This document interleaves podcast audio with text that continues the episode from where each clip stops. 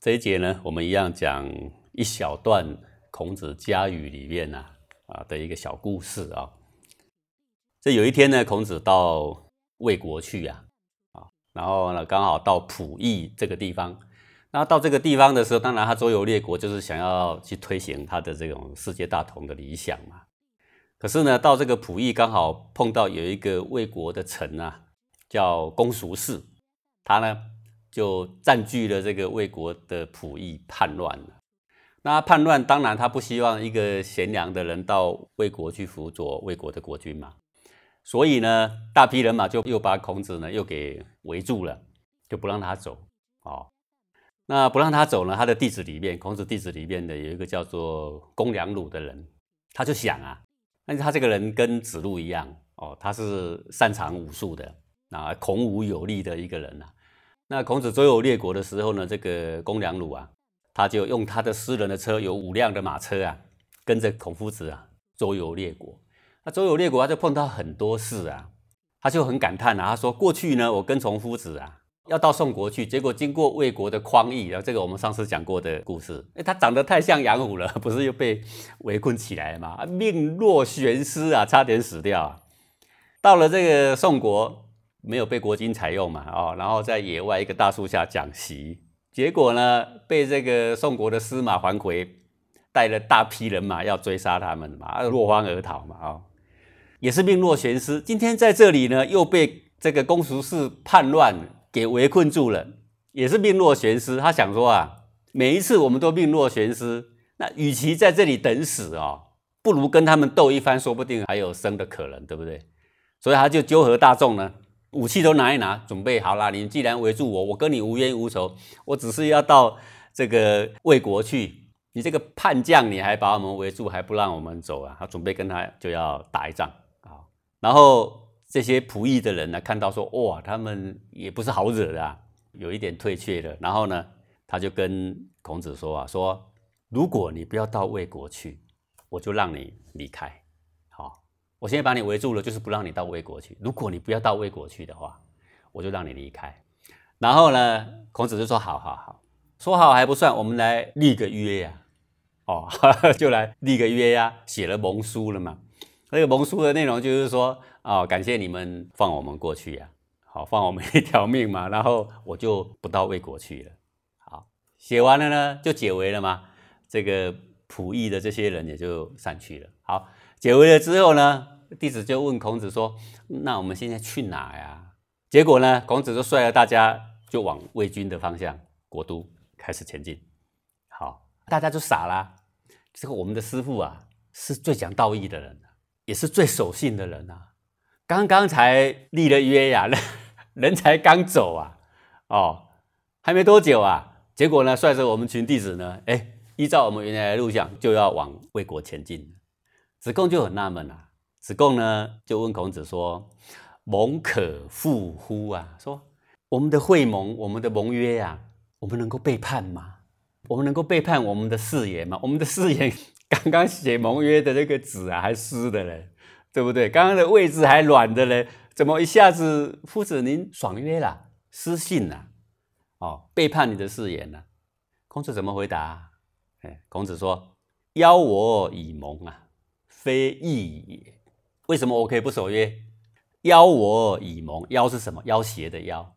他说他们是以武力，以刀兵啊，刀枪架着你说你立不立这个盟约？写下单据。”是这个情况之下，我们呢才答应他的，非义也。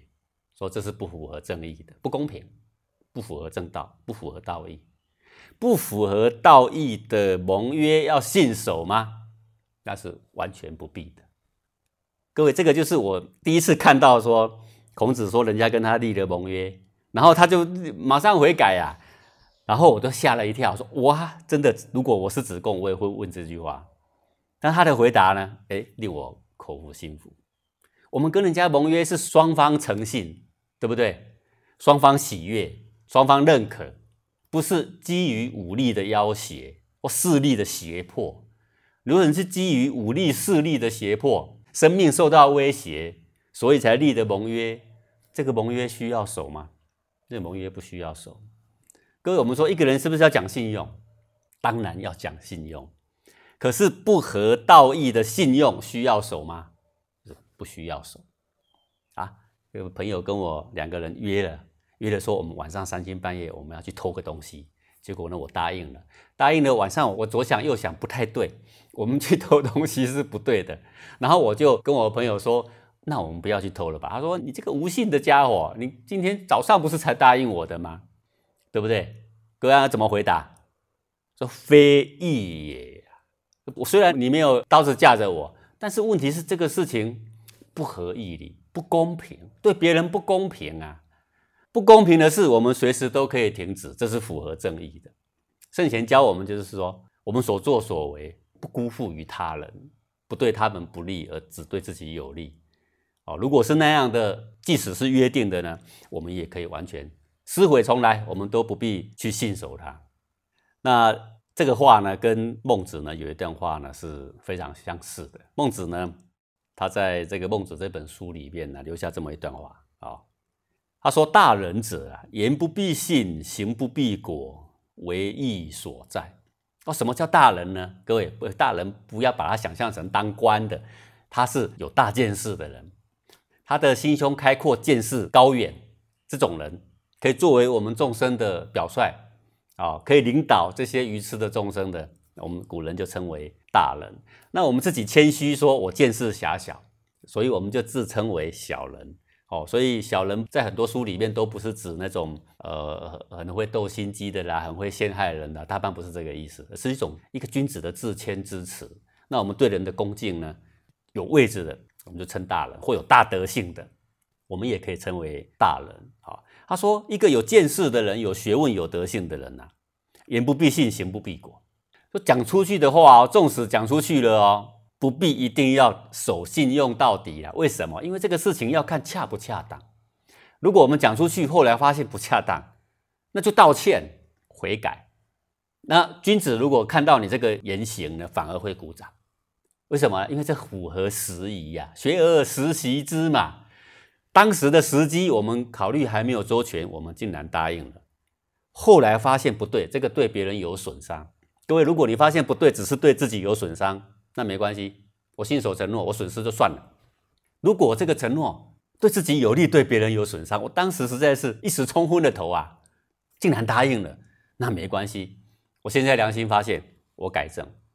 一个有德的君子看到你撕毁早上的承诺，而改正了自己的偏见，他会鼓掌，他不会说你是一个失信的人。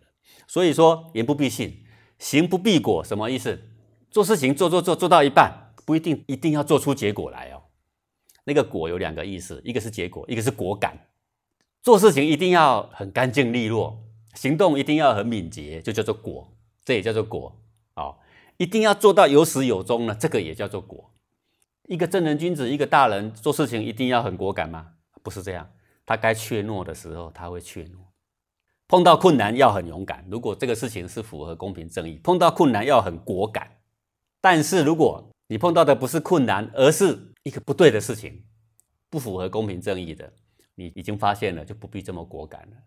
如果我们碰到的是一个很讲道理的人，他虽然是一个小孩子，哎，他竟然讲出这么有道理的话，你也不得不佩服他。你在他面前就不必装的你，哇，你最行，你最棒，你什么都懂，不必，你就承认说，我这个年纪没想到懂得比你还少。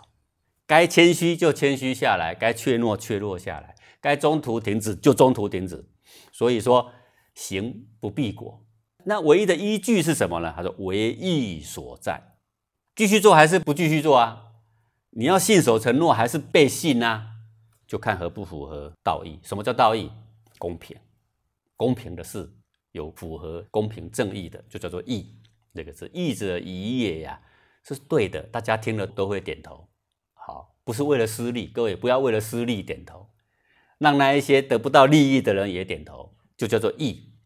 所以孟子的想法跟孔子，你看啊，洛河符节嘛，对不对？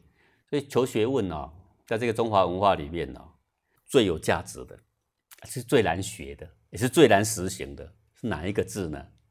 就是这个权呐，权变的权，要懂得权变。权变依据什么呢？依据时时机。哎，有的时候这同样的事情哦，同样的作为啊，时机不对，它就不对了，它就不符合公平正义了，它不不实用，不能为我们这个百姓带来好处。所以依着时机而做不同的选择。总而言之，目的呢，都是要让大多数的人呢能够得到好处。这就是所谓的唯义所在。所以，这个求学问最难学的这个，而孔子称为十圣呢，他最会教的就是这个。而我们不读《论语》，我们不读孔子家语，我们也不读孟子的人呢，我们也中庸也不读。我们最会批评古人，最会批评孔子的是什么？就是迂腐，对不对？我们没有进入他的精神里面。当我们去打开这些古文，开始进入他的当时的生活、他的精神、他的言行，我们就慢慢可以体会他的人格、他的学问、他的玲珑活泼。我们就可以知道为什么后来那么多读四书的人尊称孔子为十圣的原因了。我们也慢慢可以了解，哇，中华文化真的博大精深，不是没有道理的。啊，不然孔子也骂，老子也骂，所有的古人你都骂光了。只有那些背叛的人才被你称赞。那我请问你啊，中华文化博大精深是哪一条啊？精深在哪里呀？你说哦，我们有易经，我们有河图洛书。那我问你，河图洛书、易经又深在哪里呀？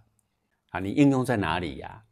现在的人不都说那些都是迷信吗？我们又喜欢说中华文化博大精深，我们又喜欢称他们为迷信，我们又称他们为迂腐。我问你，博大精深在哪里呀？哦，所以每一个人呢？有时候一天静下个几分钟的心思，深入古人的文章里面，去跟古人交朋友，我们会有很多意外的发现。好，今天讲到这。